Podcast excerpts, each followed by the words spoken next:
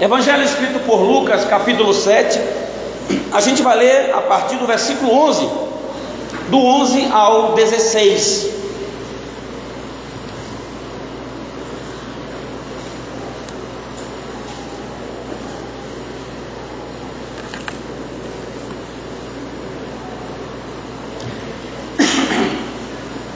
Eu dei como título a, a essa mensagem o milagre em Naim. O milagre em Naim, que é o nome da cidade onde acontece esse fato aí. Amém? Diz assim o texto: Logo depois, Jesus foi com seus discípulos à cidade de Naim, e uma grande multidão o seguiu. Quando ele se aproximou da porta da cidade, estava saindo o enterro do único filho de uma viúva e uma grande multidão da cidade a acompanhava. Quando o Senhor a viu, sentiu profunda compaixão por ela. Não chore, disse ele. Então foi até o caixão e tocou nele, e os carregadores pararam. E disse: Jovem, eu lhe digo, levante-se.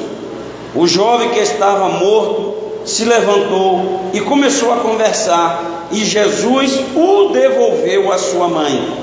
Grande temor tomou conta da multidão que louvava a Deus, dizendo: Um profeta poderoso se levantou entre nós, e hoje Deus visitou o seu povo. Essa notícia sobre Jesus se espalhou por toda a Judéia e seus arredores. Vamos orar? Faça uma oração agora, Deus. Declare vitórias nesse lugar. Faça uma oração declarando milagres na sua vida, na sua família. Santo e amado Deus, soberano Senhor, nós bendizemos o teu santo nome, Pai. Hoje aqui estamos reunidos, meu Deus, para ministrar esta mensagem que fala de milagre, fala de um milagre, Senhor. E esse é o tema do mês de agosto, Pai amado. Eu creio que milagres, meu Deus, vão acontecer neste lugar. Aliás, eu creio que já aconteceu muitos milagres aqui, Deus. Deus, que haja transformação de vida. Que haja aqui, meu Deus, restauração de famílias. Meu Deus, que sonhos que estejam mortos ressuscitem hoje aqui em nosso meio. Que projetos que foram engavetados, meu Deus, sejam trazidos à tona, meu Deus. Que a esperança que se foi, meu Deus, ela ressuscite no coração deste povo, deste homem, desta mulher, e que haja salvação esta noite para a glória do teu nome. Queridos, o, o milagre, na verdade, dentre as muitas coisas para o qual ele serve. O milagre ele serve para revelar o caráter, a natureza, os atributos de Deus, né? Quanto ao seu poder infinito, quanto à sua soberania, seu amor sem limites e sua graça e misericórdia. O milagre também, querido, ele nos faz enxergar, o milagre nos faz enxergar e entender que nenhum problema é tão grande que ele não possa ser resolvido pelo nosso Deus. É, ele também revela que Deus ele está no controle de todas as coisas. Que não há tempo, não importa o tempo que um problema tenha de existência, não importa quanto tempo uma pessoa está sofrendo, Deus ele é o Deus soberano que tem o controle do tempo. O poder de Deus ele vai além, querido, das forças naturais que regem a natureza. Quando Jesus andou sobre as águas, vocês conhecem o texto. Andou sobre as águas? Sim ou não? Ele desafiou uma lei da física, ele desafiou ali a gravidade. Quando o mar vermelho, o Senhor fez abrir o mar para o povo dele passar em terra seca, desafiou as leis da física. Então, o milagre de Deus, querido, ele vai além daquilo que a medicina pode responder, além do que a física pode responder, além do que a química pode responder e todas as outras ciências que são do conhecimento do homem. E uma característica do milagre, inclusive, é quando não se há resposta para um fato, um acontecimento, aí nós entendemos que houve um milagre.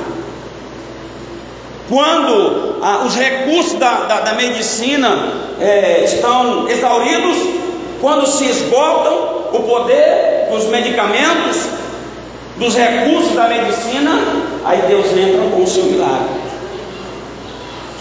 E o milagre também, ele tem um propósito de exaltar o nome de Deus, de o torná-lo conhecido de torná-lo exaltado entre as nações, entre os povos.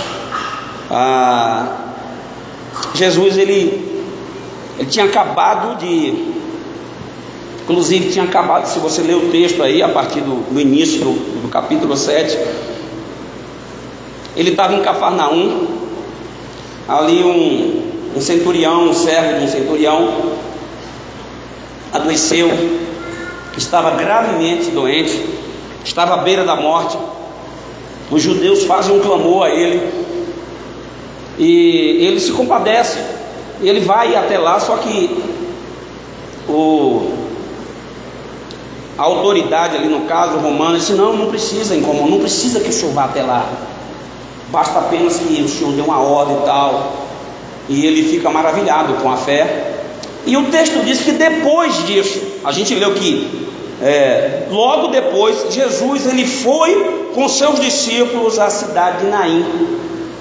Quando a gente vai pregar, eu pelo menos eu procuro é, estudar um pouco sobre o contexto dessa passagem, o momento, a localização e Cafarnaum ficava a uma distância de pouco mais de 50 quilômetros de Naim. Então ele termina de fazer uma tarefa e ele chama os seus discípulos, vamos ali que vamos até a cidade de Naim. E o texto diz que os discípulos seguiam ele, mas ele não estava somente com os discípulos, tinha quem mais? Uma multidão seguia ele. As pessoas, quando Jesus caminhava e visitava as vilas, cidades, povoados, Muitos seguiam a Cristo. As multidões seguiam por onde ele ia, por onde ele passava, por onde ele andava. O tempo, aí eu fui no Google, botei lá, distância, porque existe até hoje, é um local histórico. Aí eu botei essa distância de 50 quilômetros. Andando, uma pessoa faz em 10 horas.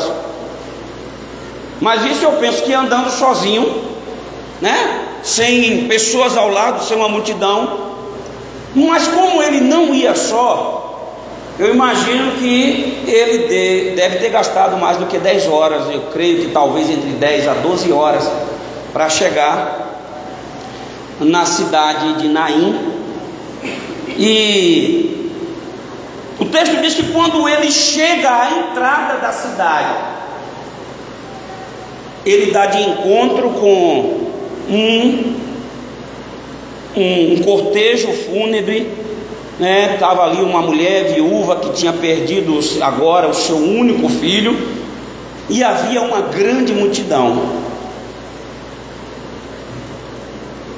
O texto diz que a mulher, vamos ler o texto lá, versículo 12. Quando ele se aproximou da porta da cidade, estava saindo o enterro do único filho de uma viúva e uma grande multidão da cidade a acompanhava. Bom, aqui traz algumas revelações para a gente aqui. Primeiro a gente sabe que a mulher era viúva. Logicamente, se ela era viúva, tinha perdido o marido. O texto diz que agora ela estava indo sepultar o seu único, o seu único filho. Então, querido, ela está indo sepultar, na verdade, a sua esperança.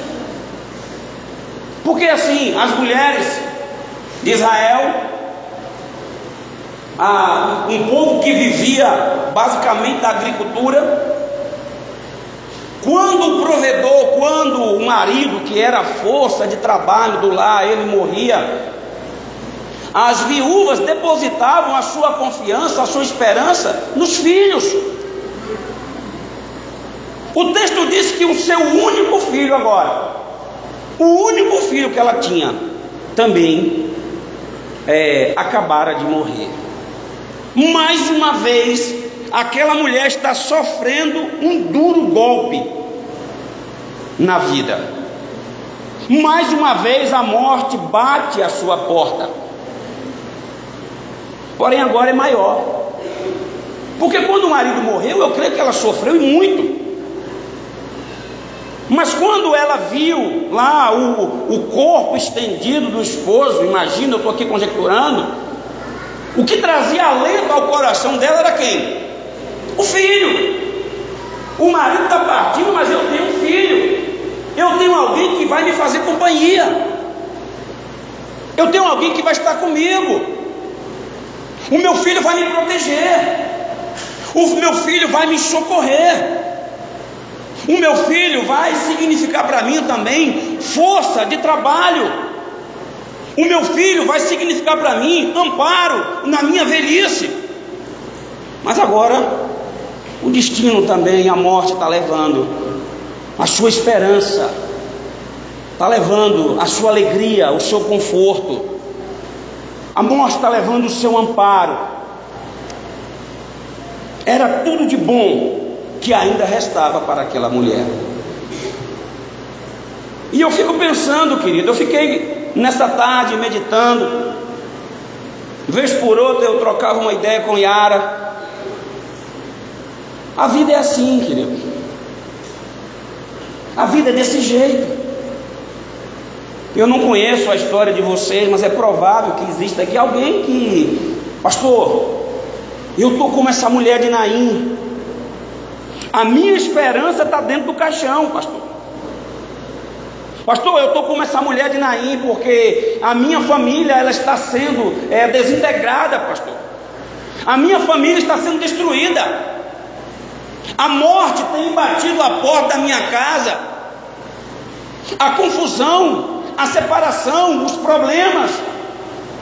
Pastor, o mundo tem levado os meus filhos, o mundo levou o meu esposo, a minha paz tem sido roubada. Pode ser a história sua, pode ser a história da sua vida.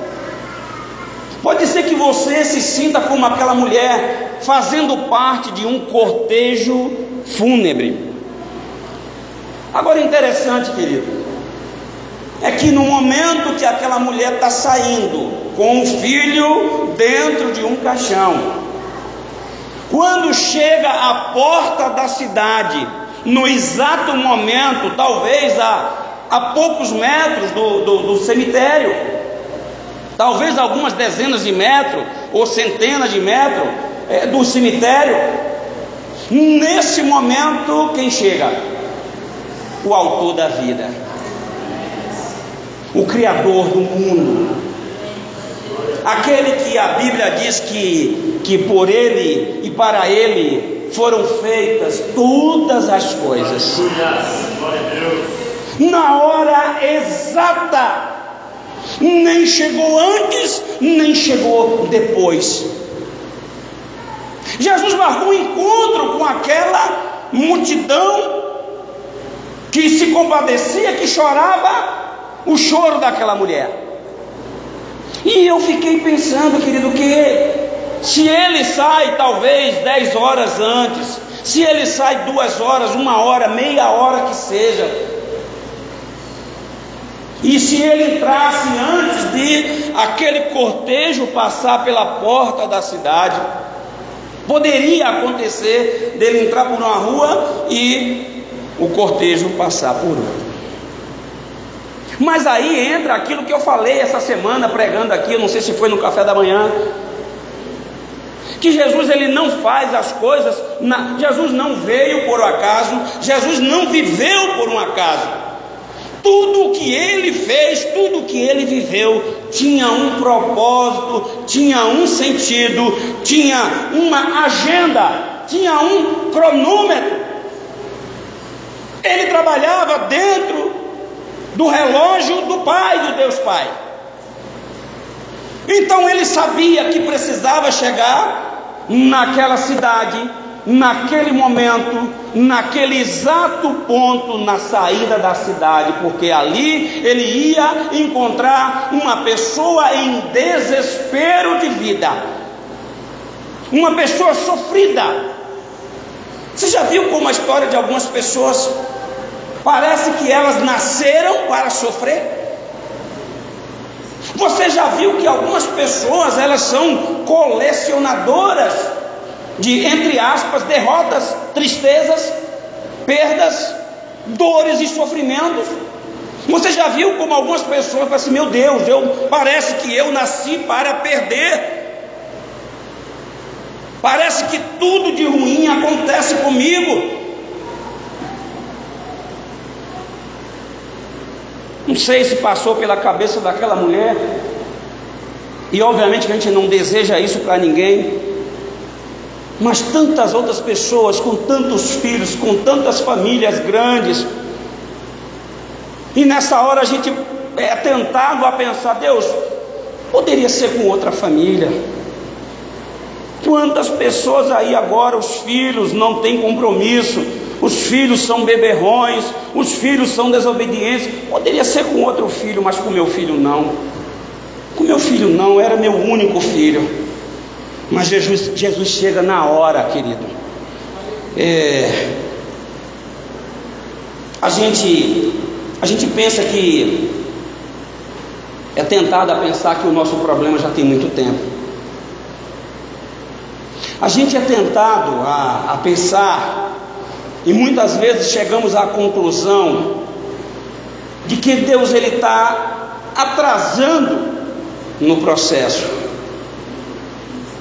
A Claudinha me mandou um, me marcou um texto hoje, achei muito interessante. Eu vi lá o, o texto, Claudinha, uma mensagem onde diz que entre a promessa e o cumprimento, mais ou menos assim, o cumprimento da promessa tem um meio. E nós temos que passar pelo meio. Nós temos que viver aquilo que está preparado no meio. Porque quando a gente não sabe viver ou não se dispõe a viver o meio, quando a gente quer antecipar as coisas, o processo, a gente é reprovado e volta novamente para o início da fase e tem que passar tudo de novo. Tem gente presa nesse processo aí. Fiquei pensando nessa mulher, veja bem, provavelmente esse jovem, o texto diz que ele era um jovem. Provavelmente deve ter morrido de uma doença. Estou conjecturando, a Bíblia não traz nenhum tipo de informação, isso é coisa que eu estou conjecturando, eu estou pensando aqui. Mas por conta das condições de higiene, das doenças que muitas vezes não se tinha ah, os recursos medicinais adequados, é provável que ele tenha sido acometido de uma doença. Agora você imagina, o momento que a doença foi descoberta, o momento em que a doença começou a se agravar, processo. A iminência da morte, a chegada da morte, a constatação da morte, a preparação do corpo, o velório e por fim a decisão de sair em direção ao cemitério. Por que, que Jesus não chegou antes? Por que, que não chegou quando o menino estava doente? Por que não chegou quando se agravou o problema? Querido, se dependesse da vontade humana, se dependesse de nós, a gente nem adoecia, não passava por nenhuma dor. Se dependesse de nós, a gente não sofria nada nessa vida. A gente não tinha nenhum tipo de prejuízo, mas é necessário passar pelo processo. É necessário que o nome de Deus seja glorificado. E são nossos sofrimentos, são as, as, as tribulações, são os problemas, as adversidades que vão conduzir, que vão colocar a gente num caminho que no final a gente vai dar glória a Deus. Então, querido, existe um tempo certo, existe um tempo exato para que Jesus manifeste o poder dele na sua vida, na sua história. Então ele não adianta ele não atrasa, ele não antecipa, mas ele vai agir no tempo certo. Espere, confie, creia, acredite, porque Deus ele se importa com você.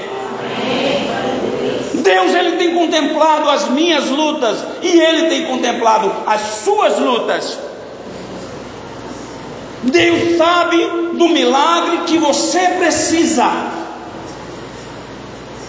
Deus sabe daquilo que te angustia, muito antes daquela mulher sair de casa, ou talvez no momento que ela estava lá, o Senhor Jesus já sabia o que estava acontecendo em Naim, e ele saiu de Cafarnaum no momento certo, na hora exata, para chegar lá também no momento certo e na hora exata.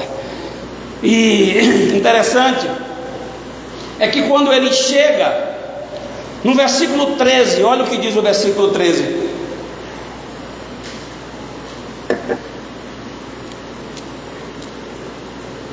Quando o Senhor a viu, sentiu profunda compaixão dela. Quando o Senhor, em outras palavras, a enxergou, no meio daquela multidão, no meio de tantas pessoas. Jesus sabia quem era a mãe daquele defunto, a mãe daquele jovem que havia falecido. O que é que isso nos ensina, querido? Deus ele tem contemplado, Jesus tem contemplado as nossas lutas, Jesus tem contemplado o nosso choro, o nosso sofrimento, os nossos momentos de dores e aflições, Ele tem olhado para nós, Ele tem visto você. E muitas vezes nós somos tentados o inimigo de nossas almas. Ele é mestre em fazer com que a gente acredite que nós não somos importantes para Deus. Nós somos tentados a pensar que Deus não se importa com nós. Nós somos tentados a pensar que em meio às nossas dores, choros, lágrimas, tristezas, passamos completamente despercebidos por Deus. O texto diz que ele viu, mas ele não só viu, mas ele foi profundamente compadecido com a situação. Porque vê, querido, até muitas vezes nós até vemos o outro sofrer. Muitas vezes não é uma questão de não ver, não. Muitas vezes até nós enxergamos a dor do outro, mas muitas vezes nós não temos compaixão. Nós não nos compadecemos com a situação do outro, só que Jesus é diferente que do quando ele te enxerga, quando ele está olhando para você, ele está olhando para, o seu, para a sua dor, para o seu sofrimento, e ele está se compadecendo, ele está sendo tomado por uma compaixão profunda, íntima. A tua história não tem passada despercebida ante ao olhar de Jesus Cristo. E isso é uma questão de fé. Ou você acredita, ou você crê que ele tem se importado com você, querido. Ou então, se você não tiver fé, você não vai conseguir agradar a Deus, porque sem fé é impossível agradar a Deus. E aí, quando ele olha para ela e ele, tomado por uma compaixão profunda, ele fala o seguinte para ela: no versículo 13, no mesmo versículo, ele fala assim: Não chore, não chore. Querido, certamente ela já vinha chorando há muito tempo, talvez há muitos dias, por conta do, da gravidade da situação. Chorou quando soube da notícia da morte. Deve ter chorado nos preparativos, e ali agora, quanto mais ela se aproximava do destino final, que seria o, o, o cemitério, eu creio que esse choro ficou mais intenso. Você já viu que coisa difícil é você ir num velório e você se aproximar do parente ali, do morto? Você vai dizer o quê? A coisa mais difícil é você tentar consolar alguém que acabou de perder um parente. Eu, pelo menos, eu tenho uma dificuldade grande. Eu não sei. Porque parece que por mais que você já queira confortar, fica difícil. Você vai falar assim: "Oh, não chore não". Tudo que a pessoa quer fazer é chorar. Quer externar em lágrimas aquilo que está na sua alma, botar para fora através das lágrimas, a sua dor. E ele chega e fala assim: "Não chore". O que ele estava querendo dizer ali? Assim, não chore porque isso já vai ser resolvido. Não chore porque eu já tenho a solução desse problema. Não chore porque isso já foi contemplado pelos céus. Não chore porque Deus já ouviu o teu clamor, a tua oração. Deus tem visto o teu sofrimento. Não chore. Não chore, não chore. É, é interessante, querido, que nesse texto o defunto está lá, o corpo está no caixão, os carregadores estão carregando aquele, aquele corpo, aquele caixão. Provavelmente as pessoas estavam chorando também, algumas pessoas, a própria mãe desabando em lágrimas. Se aquela mulher soubesse quem ele era, se aquela mulher tivesse conhecimento que ali estava o autor da vida, aquele que pode fazer ressuscitar qualquer pessoa, o que você acha que ela queria primeiro quando visse ele se aproximando? Que ela fosse até ela ou que ela fosse direto na fonte do problema? O que você acha que ela escolheria? Não, senhor. Não fale comigo, não. Senhor, por favor, toque no caixão. Senhor, por favor, toque no meu filho, traz, a, traz ele à vida novamente. A gente, em meio ao desespero, em meio às aflições, nós temos urgência da, da solução do problema. A gente quer ver o resultado logo, a gente quer ver as coisas acontecerem. Só que esse texto me ensina uma coisa, é aprenda, aprenda aqui, querido. Jesus ele não vai no defunto primeiro. Primeiro ele vai na mãe, primeiro ele vai consolar, primeiro ele vai falar com ela.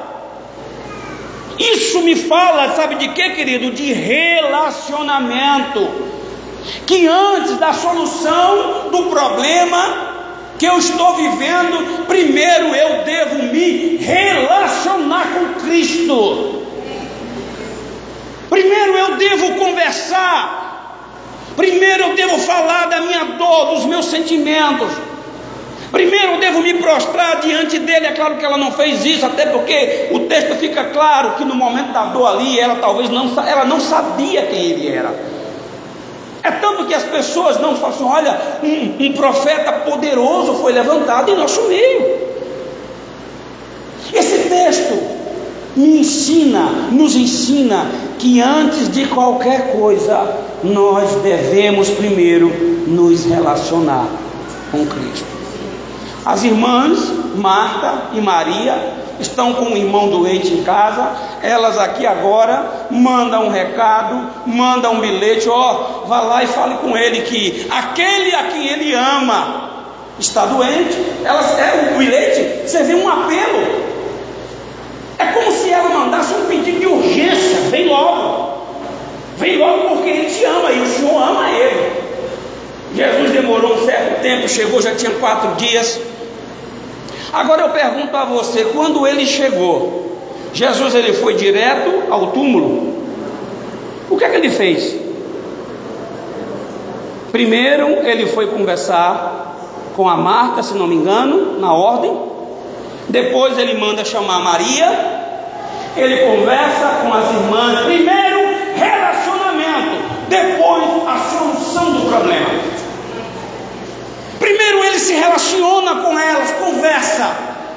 E elas começam, ah, se o Senhor tivesse chegado aqui antes, ele não teria morrido. E ele começa a explicar, a falar do poder, da fé, da ressurreição dos mortos. Mas elas queriam o que? A solução. Mas ele primeiro se relaciona, só depois ele pergunta: me diz aonde está o corpo? Aonde ele foi sepultado? Primeiro o relacionamento, depois a solução do problema. O segredo é esse, meu irmão. O segredo é esse visitante.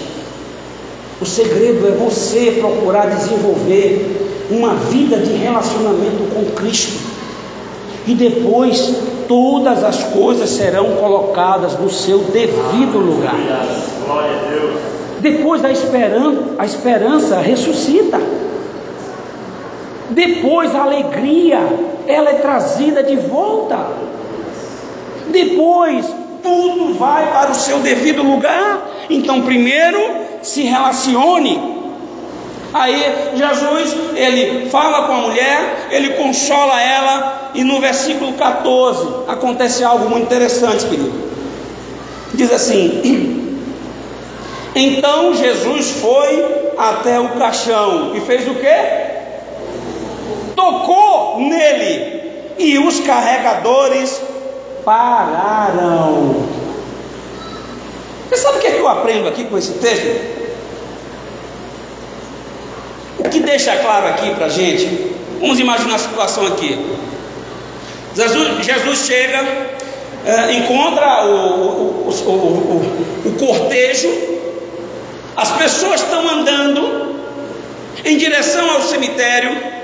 Jesus se aproxima, fala com a mulher, não chore. E só depois ele vai até o caixão e ele toca. Quando ele toca, o que é que acontece?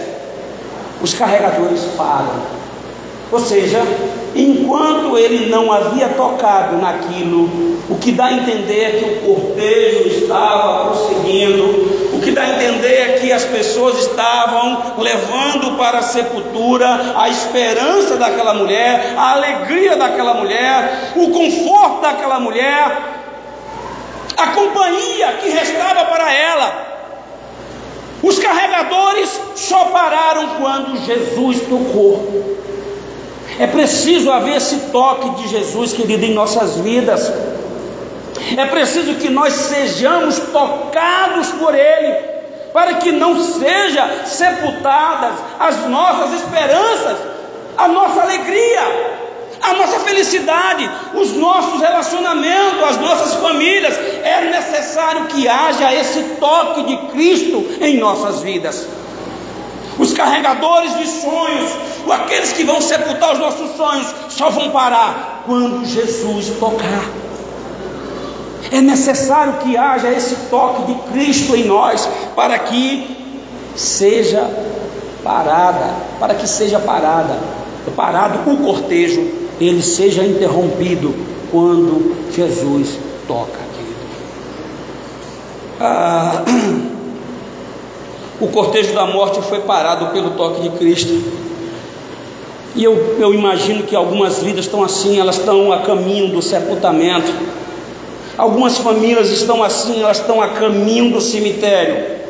Alguns casamentos estão assim ao caminho, a caminho da sepultura.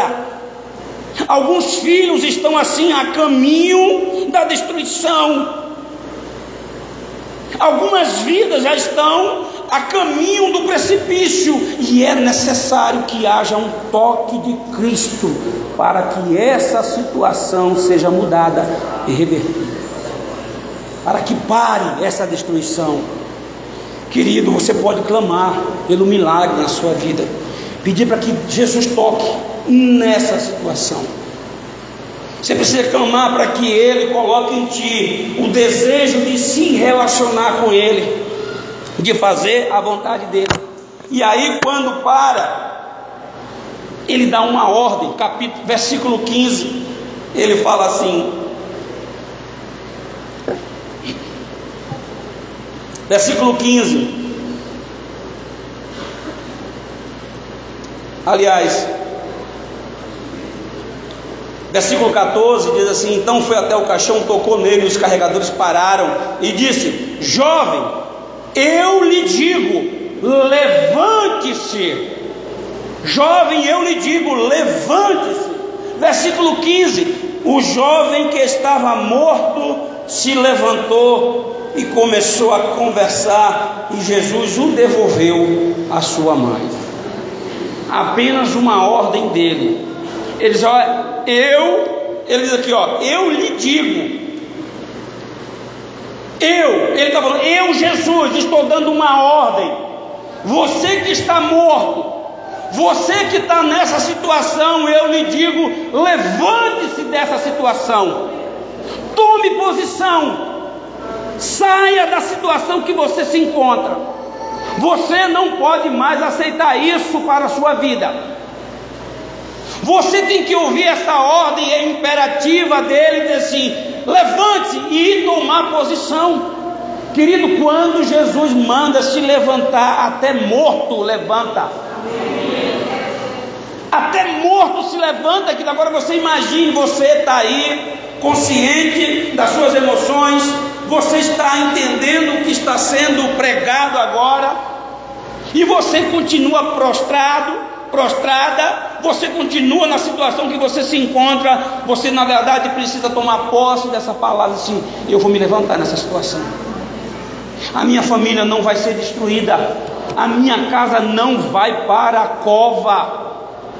Os meus filhos eu não vou perder nessa situação, eu não vou perder para o vício da bebida, eu não vou perder para, para as drogas, eu não vou perder meus filhos para o tráfico, eu não vou perder meu filho para o mundo, porque Jesus disse: levanta-se,